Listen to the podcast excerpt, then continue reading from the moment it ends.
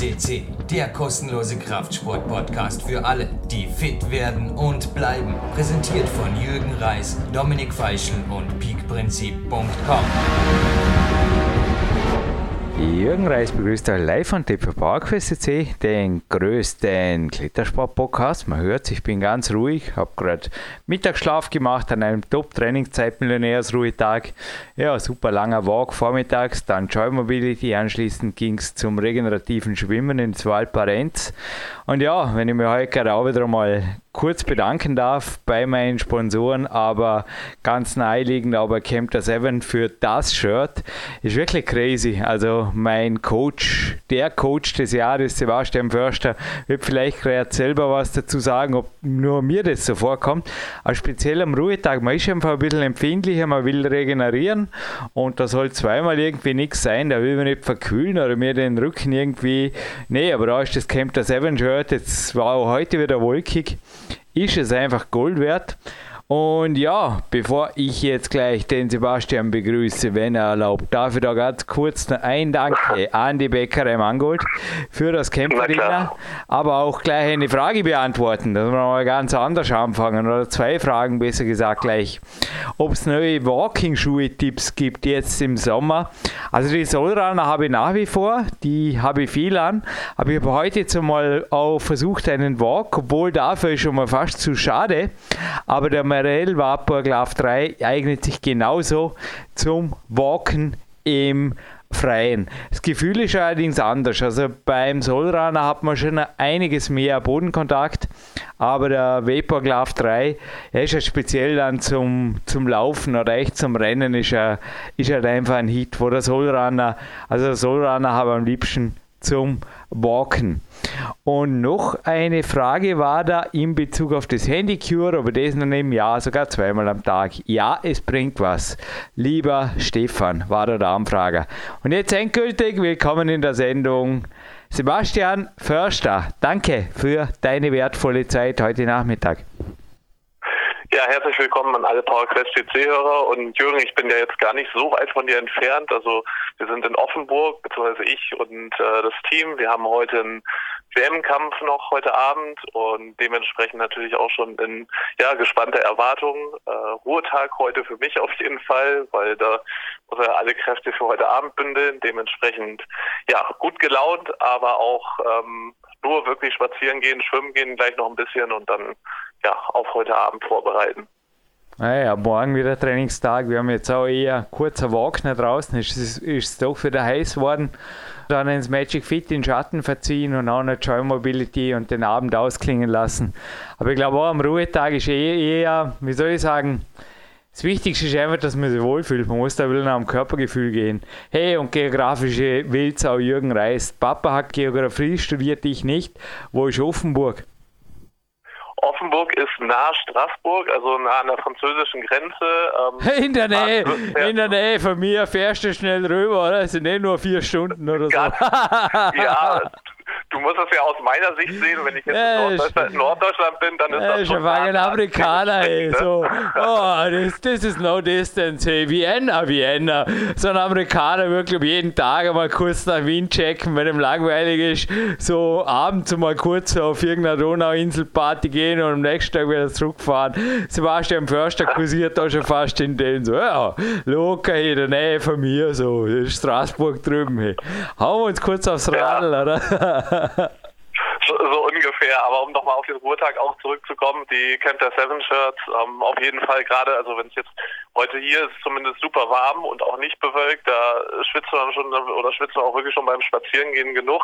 Ähm, da holen wir uns wahrscheinlich nicht so schnell eine Verkühlung weg irgendwie, aber ansonsten Camper 7 Shirts und die Hosen ähm, bin ich ja auch voll von überzeugt und das gerade auch für den Ruhetag, wo ich persönlich auch und auch die Sportler sehr viel regenerative Gänge machen, ähm, doch sehr, sehr hilfreich. Und gerade wenn es jetzt auch vielleicht wieder Richtung Herbst geht, ähm, wird es halt auch nochmal wichtiger. Also da sich auch wirklich warm zu halten. Ähm, ja, also ich kann es auch nur wärmstens empfehlen, passenderweise. Im wahrsten Sinne. Ja, gewaltige Dimensionen ist nicht nur Offenburg-Dornbirn, naja, für manche ist es wirklich ein Katzensprung, sondern auch ich habe immer noch, wie gesagt, bin echt ein bisschen eine geografische Wildsau. Irgendwie so auf dem Schulatlas, da ist doch nur eine Insel in irgendeinem Weltmeer und in Wirklichkeit ist es fast eine Weltmacht oder es ist einfach gigantisch. Es war heute auch wieder, ich habe morgens, was läuft momentan anders als für CTV, gar nichts. Ich habe keine Zeit für irgendwas anderes und habe da im Halbfinale weitergeschaut und prompt der Tamoa, also ist einer der stärksten Boulderer, hat einfach da das Halbfinale attackiert, als ob es ein Siebener war. Irgendwann hat es ihm dann zwar zupumpt, aber die Züge bis dahin hat er gemacht, also Ninja Warrior Style mäßig.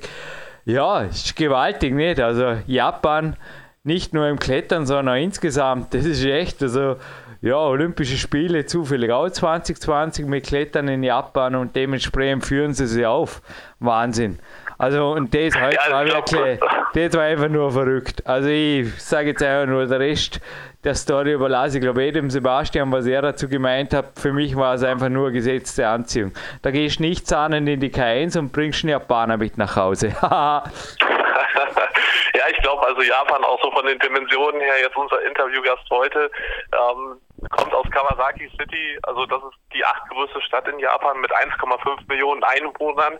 Ähm, also selbst Deutschland, ich glaube jetzt von Österreich mal ganz zu schweigen, aber selbst in Deutschland wäre es schon die drittgrößte Stadt. Das ist natürlich schon auch riesige Dimensionen einfach und entsprechend auch, glaube ich, die ja die Kletter-Euphorie, wenn du natürlich solche großen Städte hast, ähm, dass da dann auch zig Kletterzentren sind, ähm, die auch alle gefüllt sind, gerade in einem Land, das vielleicht auch so von den ähm, ja, von der Genetik her sehr kletteraffin ist, ähm, kann da natürlich auch einfach ein Boom entstehen oder ist schon längst entstanden und mit dem Blick auf Tokio 2020 äh, bin ich mal sehr gespannt, wie die Japaner dort ja die Rankings dominieren ähm, oder zumindest auch in vielen Bereichen sehr weit vorne sein werden. Also ich denke mal, das ist naheliegend, aber zeigt sich jetzt auch schon halt in den diversen Bewerben, Bouldern, ähm, die klettern. Der Andi Saturo, das war echt cool. Der ist da im Trainingszeit Millionärs Apartment, der hat Besichtigungen gemacht, da ohne Ende. Wow, wow, und dann an Japaner an der Wand und dann habe gesagt, ja klar, mein Yushi und Co., das waren einfach immer schon, der Yushi Hirayama war ein Vize-Weltmeister bei der allerersten offiziellen Kletter-WM, darf man nicht vergessen. Also es ist eine Nation, die den Sport von Anfang an geprägt hat und mich natürlich auch. Es war einfach ein gewaltiges Vorbild. Der ist ja jahrelang ist der neben mir im Weltcup rumgeklettert und war meistens also viel, viel, viel, viel besser. Und die Yushi war einfach crazy. Ich glaube, ich bin einmal, davon habe ich auch in meinem dritten Buch im Peak Time geschrieben. Da bin ich einmal, oder war es im Park, ist jetzt egal, bin ich mit ihm aufgeklettert, also auf demselben Platz, weil ich weiß nicht, ihm ist nicht so gut gelaufen und mir verdammt gut. Aber das ist einfach, einfach gewaltig, auch was die Stevie Hessner hat da so einen Blog mal einen Blogbeitrag geschrieben über den äh, Yushi, dass er irgendwo die Art des Meditative, des Yoga-Zeugs, dass er das nie verstanden hat und aus Klettern für ihn, nur dass er einfach super klettert ist. Aber man hat da wirklich als Westlicher nach wie vor, das Einzige, was jetzt rüberkommt, dass sie auch ihre Coaches haben und das, was äh, tun, einfach ihnen gesagt wird. Aber man hat da zum Teil wirklich ein bisschen an, an ich glaube, der westliche Zugang unterscheidet sich schon in gewissen Dingen fundamental. Also wir bleiben religionsfrei, aber ist von A bis Z ist da irgendwie was anderes drin bei den Japanern. Man sagt ja die haben eine Bewegungskultur vor der Volksschule auf, da kann quasi, oder vor der Grundschule, da kann jedes Kind einen Spagat, wie bei uns auch, nur können sie das 20 Jahre später immer noch und ja, es ist ja, was ist dein Eindruck jetzt auch von dem Interview, Sebastian? Crazy, oder? Inseidig. Ja, ja, definitiv. Also ich glaube, was halt unheimlich interessant ist, ähm, die Japaner natürlich oder auch vielleicht die Asiaten allgemein, dass die sehr viel auch über die, das Trainingsvolumen und hohe Trainingsumfänge insgesamt kommen, ähm, dass da das Training auch, wenn das professionelle Athleten sind oder eben die auch fürs Nationalteam starten, doch doch sehr ja sehr umfangreich trainieren, ähm, da auch sehr viel Wert drauf gelegt wird, alles abzudecken und dass auch häufig sehr komplette Athleten sind. Also gerade auch in diesem Bereich Körperspannung, ähm, technisch sehr versiert, also Klettern, Turnen, ähm, Gewichtheben, also Also wenn ich da an viele Sportarten denke, auch Turmspringen und so, die sind da in Bereichen, ähm, ja, wo es auch wirklich um sehr gute Technik und Ausführung geht und gleichzeitig immens hohe Spannungen auszuhalten, sind die Asiaten doch sehr, sehr weit vorne generell. Und ich finde es halt faszinierend, was die, ja, also wie die ihre Trainingskultur fördern. Also das ist natürlich eine andere Herangehensweise als bei uns, definitiv. Und ich bin auch gespannt, also ich würde es halt nicht immer vergleichen, jetzt die Asiaten gegen die Europäer, wie auch immer. Also natürlich hat alles seine Vor- und Nachteile, ähm, aber ich glaube, die Japaner sind ja auch nochmal wieder anders als die Chinesen und da so diese Feinheiten rauszubekommen, da kommt ja nicht so viel an Trainingsinformationen zu uns vielleicht rüber, aber das finde ich halt noch unheimlich interessant und bin gespannt, ob ich also in den nächsten Jahren auch an mehr Informationen komme, weil es nicht immer so leicht ist. Aber eins muss ich jetzt einfach gerade sagen, ich habe da kürzlich auch ein amerikanisches Interview gehört, wo ein Kletterer also sich mit den Japanern verglichen hat, anscheinend glaube ich auch mal sich mit ihnen unterhalten hat und gemeint, die sind meilenweit weg. Und da möchte ich jetzt, ich glaube, das ist schon in Deutschland zum Teil schon eher der Trend, Sebastian, korrigiere mich, dass kürzer und kürzer trainiert wird, aber in Österreich hält man also ordentlich dagegen. Ich muss also sagen, ich bin auch in einem Sport aufgewachsen und ich trainiere nach wie vor so, du weißt es, Sebastian, ich habe, ich brauche meine sechs, sieben Stunden Training am Tag, wie auch morgen wieder. Und ohne Volumen komme ich gar nirgends hin und das war auch schon immer so. Also ich glaube schon, dass man das, der amerikanische Kletterer hat dann auch nur gesagt, äh, er glaubt, dass man es gewöhnt werden kann, so viel zu trainieren und ich habe nur gelächelt und habe gesagt, ja sicher, ich meine, man adaptiert dann sehr, sehr vieles und dann das eigentlich als allererstes. Also klar, wenn ich immer nur zwei Stunden trainiere, wird immer nach zwei Stunden Akku leer sein, aber wenn ich das nach und nach hochfahre, also, weiß nicht, bei mir ging es eigentlich auch schrittweise, aber klar war da der Klettersport für mich von Anfang an eigentlich was, wo ich mir einfach gedacht habe, geil, hey, da gilt anscheinend wirklich, dass man einfach sehr viel Zeit am Felsen verbringt und in der Halle oder wo immer und da kommt er am meisten dabei raus. Also normalerweise, also solange einigermaßen eine Qualität da ist und es nicht gefährlich wird und das kann man auch nach und nach erweitern, hat das Gefühl, dass das Sportklettern schon ein Sport ist, der auf jeden Fall nicht nur vom Volumen profitiert, sondern gerade in Bezug auf Technik und Geschmeidigkeit sogar darauf basiert. Das ist also mein Statement und ich glaube auch, dass das, ja, wie du es erwähnt hast, Zukunft Klettersport. In Österreich wird es eh schon so gemacht, aber es steht sicherlich dem Turnen und Co. steht zum nächsten nach.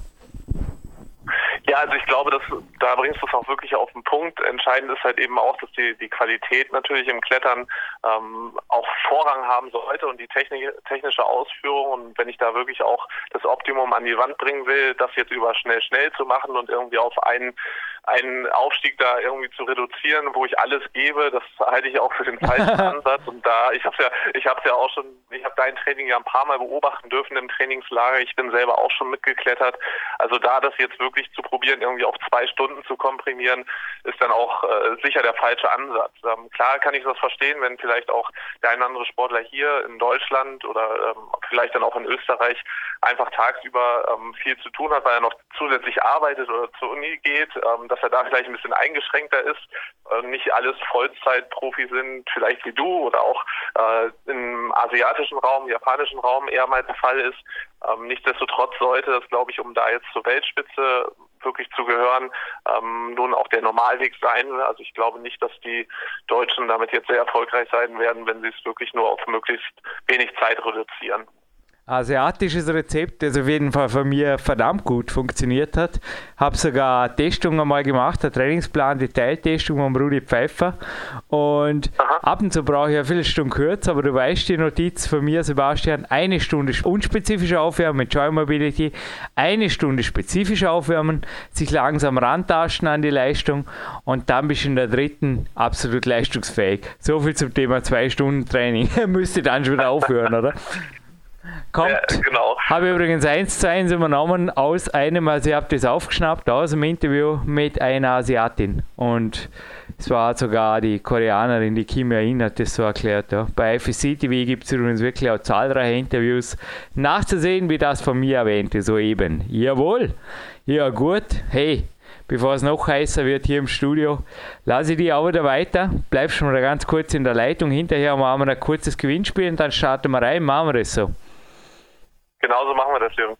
Ein Banky Trape, ein klein Bix Jogback gibt es zu gewinnen und hey, ein Buch liegt da noch. Also das sind die zwei Preise. Ein Buch liegt da noch, das gibt es nicht zu gewinnen, das bleibt hier.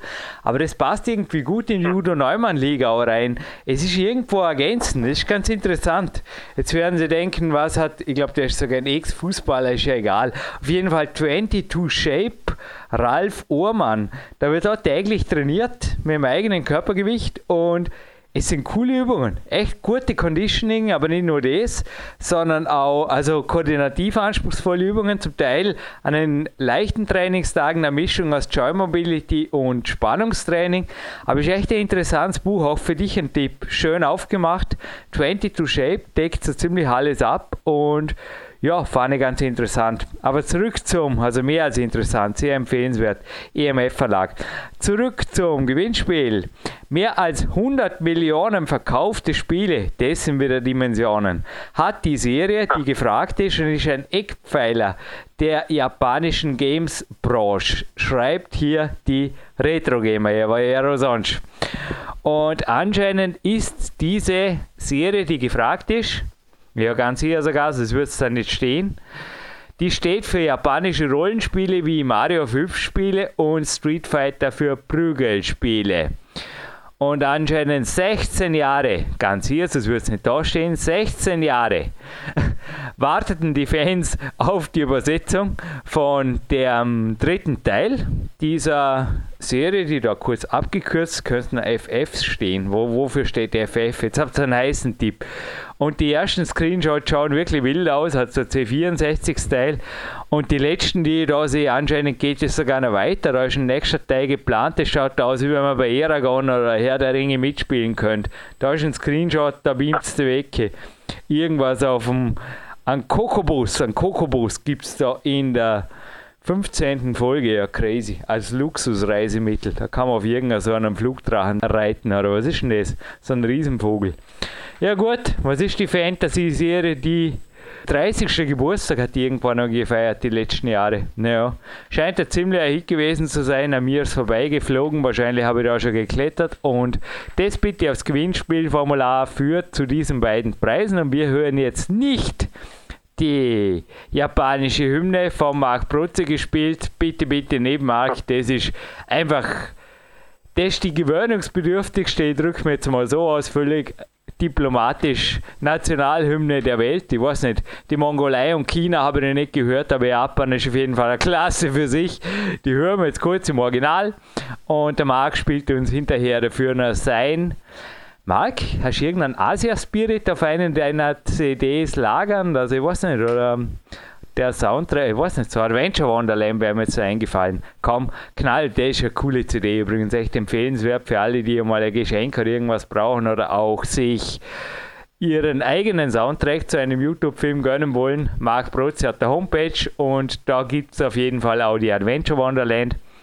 Und da spielen wir hinterher noch was cool Fantasy-Japanisches ein. Danke, Sebastian Förster. Ja, bleiben wir noch gut zum Telefon und wir hören uns in Kürze hier. Danke.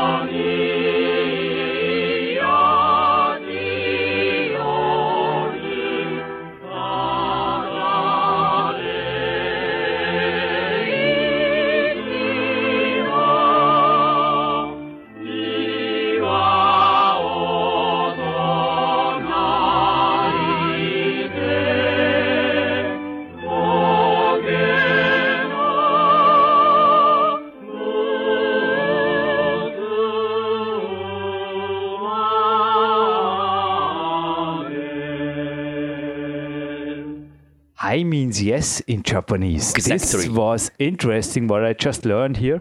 After the Japanese national anthem, for sure, what a surprise. It's the 20th of December 2017, and this interview is my Christmas present. What a great day. I watched Adidas Rockstars in the morning, and for sure there was Japanese participations in the super finals boulder. And what a coincidence! One hour later or two hours later, I met Ondi in the K1. So welcome to the studio. Thank you so much. Nice to meet you. Ondi, Yes. you are the pump gym. It's one of the few gyms I think all the Europeans know about. It's one of the most historic and also famous, and I think all the best climbing gyms in Japan. And you are the gym manager. Who are? This is crazy. And only 30 year old. Everything correct? I hope correct, but mm, yeah. So I try. I effort it because so now in Japan, so many gym in becoming. Uh, sorry. Uh, now in Japan, too many gym in there. So over 600 gyms in Japan. 600 gyms. Yeah. Yeah. So every square kilometer a gym or something like this? Yeah, maybe something like this. So my feeling is uh, e- each station have each gym like that. Yeah. So Is uh, Japan a climbing nation? Yes, it is. yeah, I, I think so. Yeah. How important climbing is in Japan in sports? You know, if you compare it with other sports like, I don't know, karate or for, what- what's uh, the, yeah, I mean, karate is the, you know, everybody knows about the martial arts that coming out of Japan.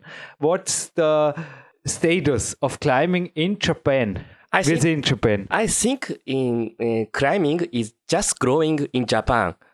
Uh, Just growing belong to Japanese sports culture. I think. Just growing. Yeah. I mean, I have here, this is incredible. This is incredible. This is the Climbing World Cup 2017, and look at this. Japan with 2118 mm-hmm, points mm-hmm. on place one. Mm-hmm. And I think Great Britain's with 929 birds. It's crazy. It, they are double as best, okay? And then we have the thing with the lead. And also here, Japan on place three, and they not even participated in all World Cups. So you are, you know, for Olympics, one of the nations. So how do you explain this? The Japanese is so good in climbing, or Japanese people are so good in climbing? Why? Yeah. I think so. There's so many reasons for it. But so so now so the Oli- climbing is decided to join the Olympic Games. Mm-hmm. But before it, so the s- state of Japanese federation is not good. So they don't have they don't have enough budget. Yeah. So athletes have to find the training way by themselves. So they don't have enough money. So federation never provide enough training money for them. So it's a kind of hungry spirit, I think. I have here Heiko Wilhelm book, the Beyond the Face, and here's Akiyo Noguchi. And you are right, she even trained in a barn of her father's, in her father's farmer's house. And I think this is really, uh, this is past, isn't it? Now Yes. so many gyms, but she showed what you just said, that it is, but also the mentality. Uh, Florian Murnik was also here. He is also with you, root setting. He spoke about Japanese climbers spending 10 hours training in the Yeah, gym. yeah, Is exactly. this true? Yes. yes, true. So many top athletes spend uh, most of the day in the climbing gym, I think. So they come in at 8 and leave at 6 or Uh, it depends on the people, but some people from the uh, noon time until the late, or some people come to after their own job and uh, until the 11 or midnight. you you were wandering around here and said, "Wow, this is a climber's house. This is a climber's gym, whatever. This is a climber's flat, a climber's office." Yes, I'm living climbing, and I'm normally training uh, two times a day. Uh-huh. And in the middle of the day, there's a break, uh-huh. a break with an interview with you uh-huh. for sure today. But in Japan, so they don't leave the gym. There is no break. There is ten hours. Go, go, go. Ah, I know. I, I think that's that's also depend on the people because so I think now in Japan so many strong climber in there, but so every climber has their own style. Yeah. So some people, I think some athletes keep training for long hours, but some athletes like you, maybe training, break training, like Okay. that. Yeah. And can you describe? I don't want any secrets, okay? Uh-huh. No secrets. Uh-huh. But yeah, first of all, some of the names you're really proud of. You showed to the photos I, I put up there, and I think some of the guys I have some names in front of me. Like uh, you, you got the names better, but Kachiro Korenaga. Ah, Keiichiro. Kachiro, yeah, sorry, I'm, I'm, I'm not trying Hi. to pronounce Hi. it right. Keiichiro. Actually, Some of the top guys are training in your gym. Which are they in the moment? The best guys. Or you also say, Uh, I'm not a secret, but I'm not sure. Sorry, because so but the best guys, you say, okay, these are the, the top guys. top guys. The three top guys in your gym in the moment. Mm, Male or female, no problem. ah, yeah. Ah, so okay. So the reason, uh, uh, the reason that how to say it because so many climber uh, in Japan they are they didn't training only one gyms, so they are uh, using several gym for their own training. So for example, so so they are using different gym. Uh, for example, so near Tokyo, the big good bouldering gym and a good lead climbing gym. So sometimes they are using the every day, every Other gym. Every day, other gym. yes. But uh, a normal uh, top, top elite guy. Also One- lead guy too. So many of lead guy Yeah. uh, training in bouldering gym in Japan. Yeah. Yeah. And in your gym and the pump gym in Yep. the moment, Yep.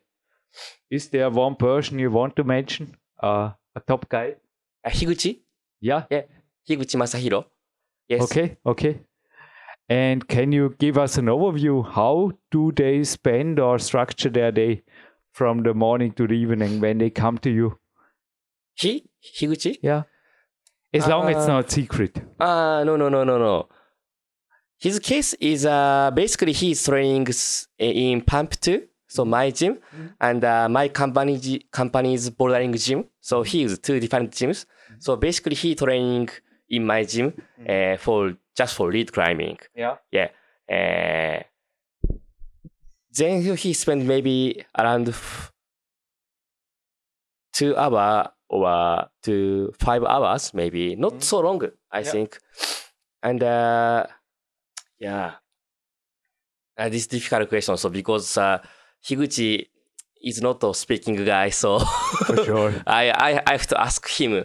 So yeah, but so he says so in these days, so competition style for lead is like so like bouldering style.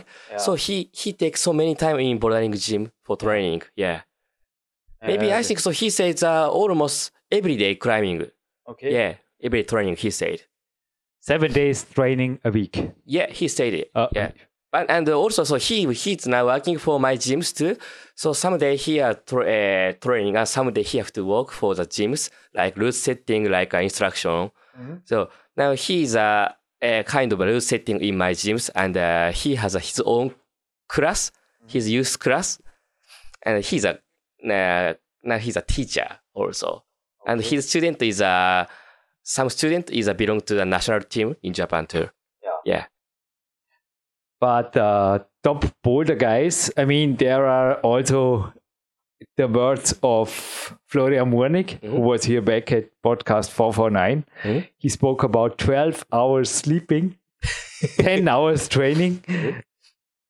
Would you tell a little bit about the Japanese lifestyle? You know, not the normal lifestyle, Uh-huh. the professional climbers lifestyle. uh-huh. Is there anything? Uh-huh. Is also they? I think they move around a lot. There is a Uh-huh. lot of activity during the day Uh-huh. and a lot of stretching. Uh-huh. Can you give us some things? Maybe also the contrast between Europe climbers. You were in Innsbruck, you were in the K1, you were in southern Germany.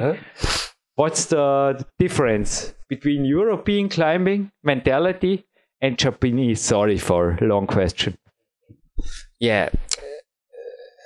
So that yeah, that's so difficult question for me. But so I think Japanese people is not so big, not so muscle. It's a kind of skinny. Yeah, Yeah, yeah, yeah. It's lighter. Yeah. Yeah. A lighter kind of athlete. Yeah. Yeah. So yeah, so I think the Japanese athletes important uh they're thinking about the important things is I think the techniques and the mentality. Yeah. Yeah. And how to use the what is effectively using to muscle, I think so. So how to pick the muscle is it is not how to pick the muscle. The important things is uh, how to use the muscle with I like this. Yeah, I like this. Yeah. And I think so, for example, the Tomoa, he was a gymnast. Yeah, yeah. Yeah, yeah, yeah. Oh, yeah. Yes. So gymnastic background. Yes, yes. Is there, I have the book in front of me, Udo Neumann's Klettertraining. Uh-huh. For ninjas, not only for boulders, for ninjas. Is there also a spoke about karate? Karate Uh-huh. is in Japanese, Yeah, yeah. Uh, founded. Uh-huh. Is there also sometimes influence from the martial arts, especially Uh-huh. when it comes to flexibility? Uh-huh. Yeah. Is there Yeah, yeah. I into think climbing? I think yes. Uh, so some strong climber, for example, Akiyo Okay. and uh, Tsukuru Hori yeah. and uh, yeah, so and uh, Kokoro Fujii. Okay. Yeah, so many strong climbers, uh, they are thinking, I think so they are thinking the flexibility is uh, very Yeah, important, yeah. they said. Yeah, so they are taking so many time t- to stretching before training, after training, during training, I think. Yeah. Yeah. Uh, in Europe, some trainers say stretching is bad Mm-hmm. because it makes you slow. Uh, Is this true? maybe, I think it is, uh, I think so. Most of Japanese climber don't think so.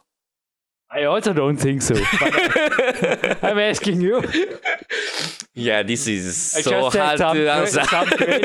I am not just my opinion. Just Yeah. my opinion. I No, I climb better when I when I am flexible. me too. When Me I too. feel- Okay. Me too. So, just my own climbing style. The flexibility is my weak point because my I'm not flexibility. So, but so because of why and uh, so many climbers around me, they are, they have all of them have good flexibility. So I think that ability is a necessary thing for climber. And uh, the people, the strong, but they don't have the enough flexibility. All of them get some injury. Yeah, and they give up the climbing, give up Yeah. the continue climbing. I think also shoulders and, and stuff like Uh-huh. flexibility is also, um, but when it comes to the training of uh, speed and athletic, Uh-huh. is there also training? You mentioned some of the top guys just before. When it comes to jumping and Uh-huh. maybe even strength training, pull ups and things like this, Mm-hmm. fingerboarding, Uh-huh. how campus board, how important are these things in Japan, but also there in, in Europe? Some people say yes, others say yeah. Ah, it's difficult. Yes, that is that is so. So I already say so. The training style is uh, so depend on each athlete in Japan. So some people uh, training like European people. So like uh, physical training, like uh, finger keyboard, campusing. Uh-huh. Yeah, but for example, uh, in now so in my company, uh, three athletes belong to my company. One is uh, Kokoro Fuji, one is uh, Hori Tsukuru, and Yeah. one is uh, Higuchi. Then, for example, uh, now uh, my gym uh, has the newest bowling gym in Japan. That name is uh, P Pump Ogikubo. Uh-huh. And maybe that gym is famous in Europe. So if you check in websites, you will find it. And uh, the gym was designed by the uh, Tsukuru Hori. And his training style is basically uh, only for climbing and stretching, I think. So he never using the kind of campusing stuff. Okay. So he just climbing on the wall. Uh-huh. Yeah. Yeah, because also Udo, he is somewhere in this book also mentioning the campus board, but Uh-huh. mainly like me, I also feel more connected, more climbing Yeah, yeah, when yeah. I'm on the wall, also Yeah, with the feet. yeah. I tried it for myself. Uh-huh. I was uh, making a lot of campusing, and you know the Jan Hojer video. Mm-hmm. Yeah. Uh, bouldering without feet. Mhm. And I really got uh, bad in climbing. Mm-hmm. Somehow I lost the connection to my feet. And when I, yeah, I, I, I, I thought this was a mistake, and it was a mistake. Mm-hmm. And I went back to climbing. I think climbing, if you can, if you are injury free, is still the best cl- way to train. What do you think? Bouldering. Sorry, one more again. The best way for training for climbing.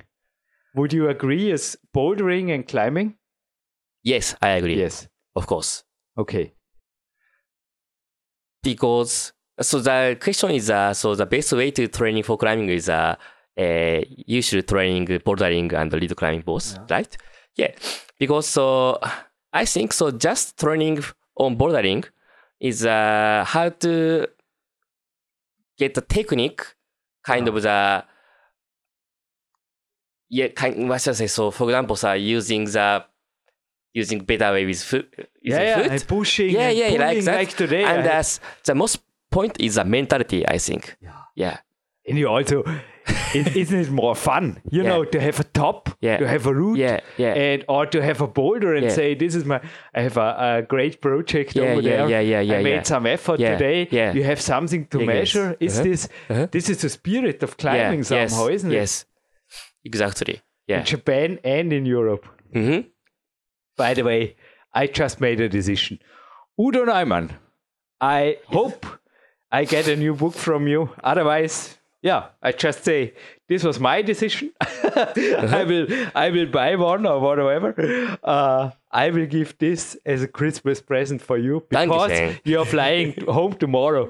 Udo, it is impossible. We have before Christmas. Even if you both ship it today, it will not arrive. So I will give it to him because I think this book is really it's great in Japan, isn't it? Yes, yes, of course. Hard to get, you said.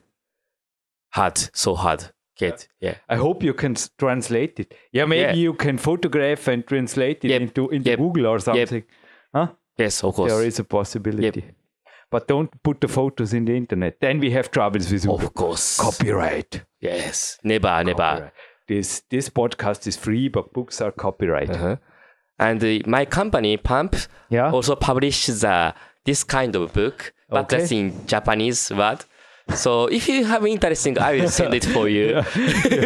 I think you can you can save the poststamp. Florian Murnig, he I already give this book to him. he gave me he gave me a few scans in Japanese and sorry there were the pictures but without any you know it's hard I think it's hard but for you it's possible to translate it Of course, yes, this is a good. Mot- I have a good motivation for it. Yeah.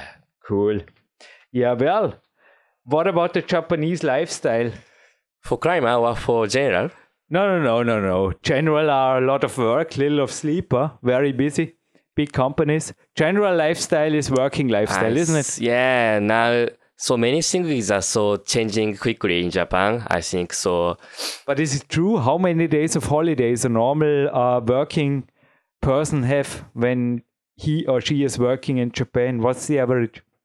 Average. Well, so maybe so normal company, Mhm. the people can take two days off A year? in a per week. So Sunday and uh, sa- uh, Saturday and Thursday. Uh, sa- Saturday, Yeah. Sunday. And how in the year? How many weeks of holiday? Average. Average maybe maybe I think that, that, that that's uh, quite similar to Europe. I think. Okay. Yeah, but some people doesn't like me. You like to work in holiday. I have to work in holiday. You want to work. You said you want to work. I don't want to work because I want to climb. yeah. Why Yeah. do you work in holiday? because because so in uh, my gym Yeah. in my gym so there are enough there are no enough people are no Okay. enough employer so I have to work by myself Okay. so manager have to work by myself Okay. well, well, well. And uh, climber's lifestyle. So Climbers I likes- just can say if Yeah. you want to support uh Andy, if Yes. you say Bump Chum, Uh-huh. Bump 2, Uh-huh. Bump 2, Uh-huh. please visit him. Everybody, you can say now the address -huh. where they can find you and they should visit you to support you. Yes. Is it nice? Yes, please. Nice. So the address in English is for all the visitors. Where can they find you? Where's the city? Address. Where's the place? Yeah. Address. Okay. Uh, address it's two nine yeah. thirty uh, Nakanoshima mm-hmm. Tamaku Kawasaki yeah. Kanagawa so you can say this to your taxi driver and he will bring you there. Sure. Dear listener. Yeah. Aye, aye. Good. The climber's lifestyle. Yep. So now, 12 hours of sleep and then ah, yeah, it's, it's a, maybe, so the point is, I think the non-concern about the border. I think so, because so, yeah, so some climbers, like uh, maybe 24 hours sleeping, like that. 24 hours sleeping. Yeah, yeah, yeah. I would be dead. My back would kill me. yeah, so some people, so some climbers is just work for climbing, and some people work like a business, normal businessman, and uh, spend uh, time so for climbing just his uh, possible like that. So it's uh, maybe to depend on the people, I think. So also top climber, top athlete too.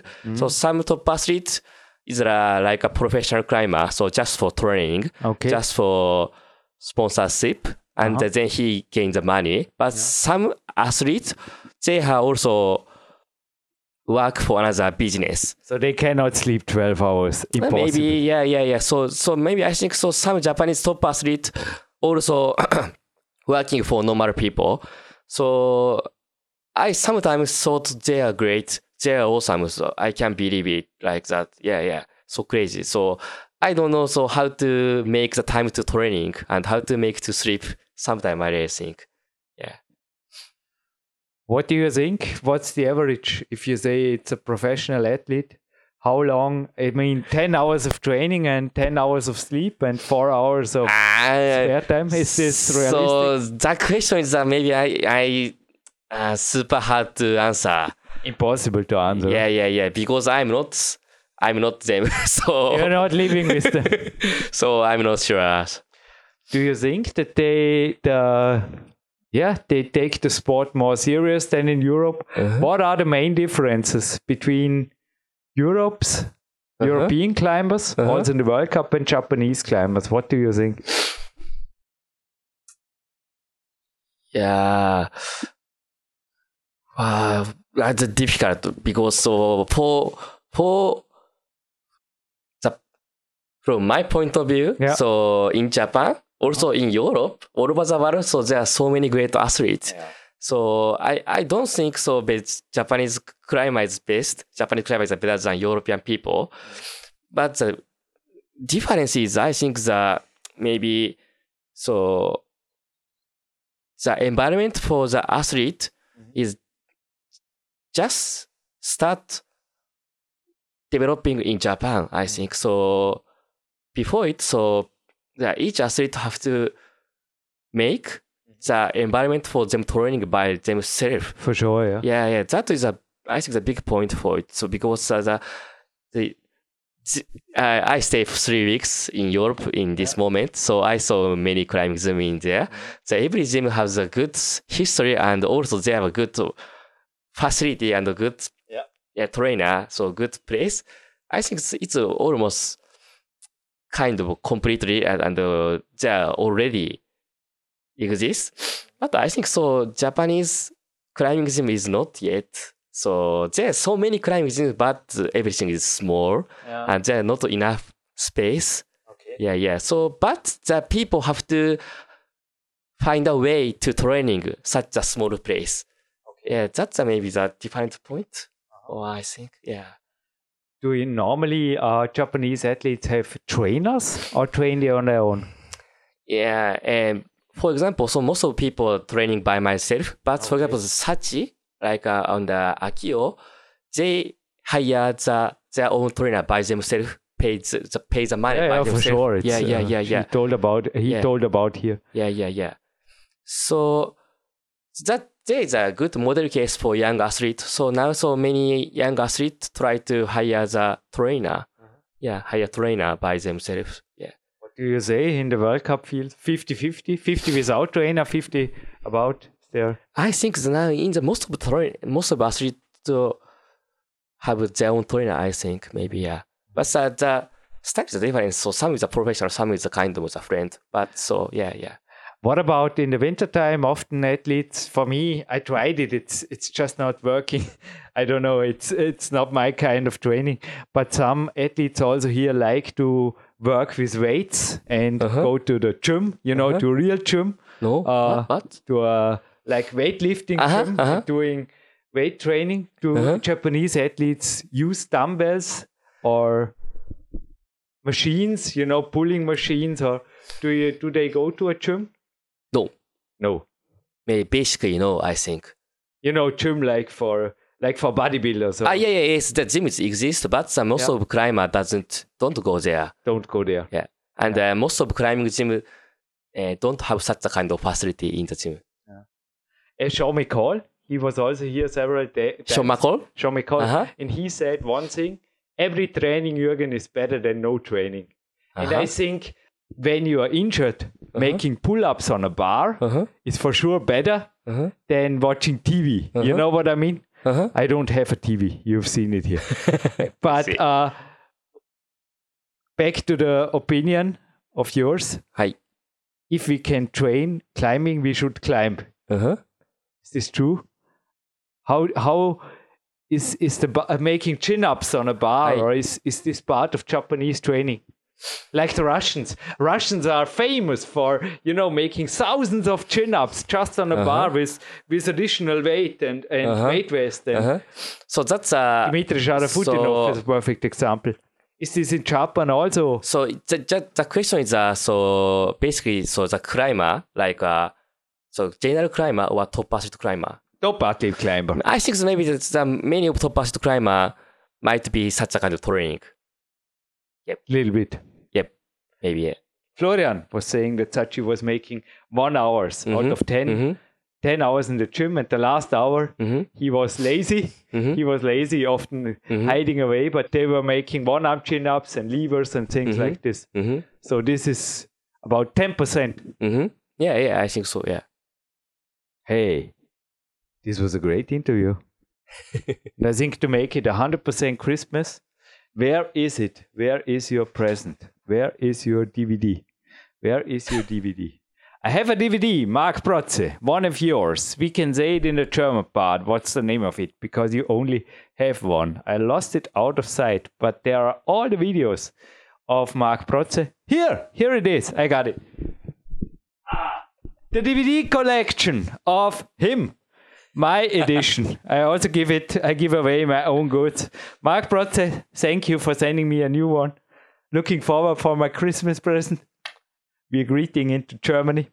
And I will make this also. Dreams are forever. And the warrior. You will like this. Are the first two songs. Dankeschön. Yeah, well, I bring you back to work. Mhm. Work in holiday. Mhm. To work, yes, to work to res- resetting. And everybody who is listening, pump, pump, Two, climbing, gym, and chop. yes. And Andy, I'm in, I'm every basically every day in pump two. yeah, pump, align, and climbing.com. Hi. is the- Yes, We will pronounce it also in German the Hi. right way. yes, please. It was a pleasure to have you here. yes, I you so. You made my day.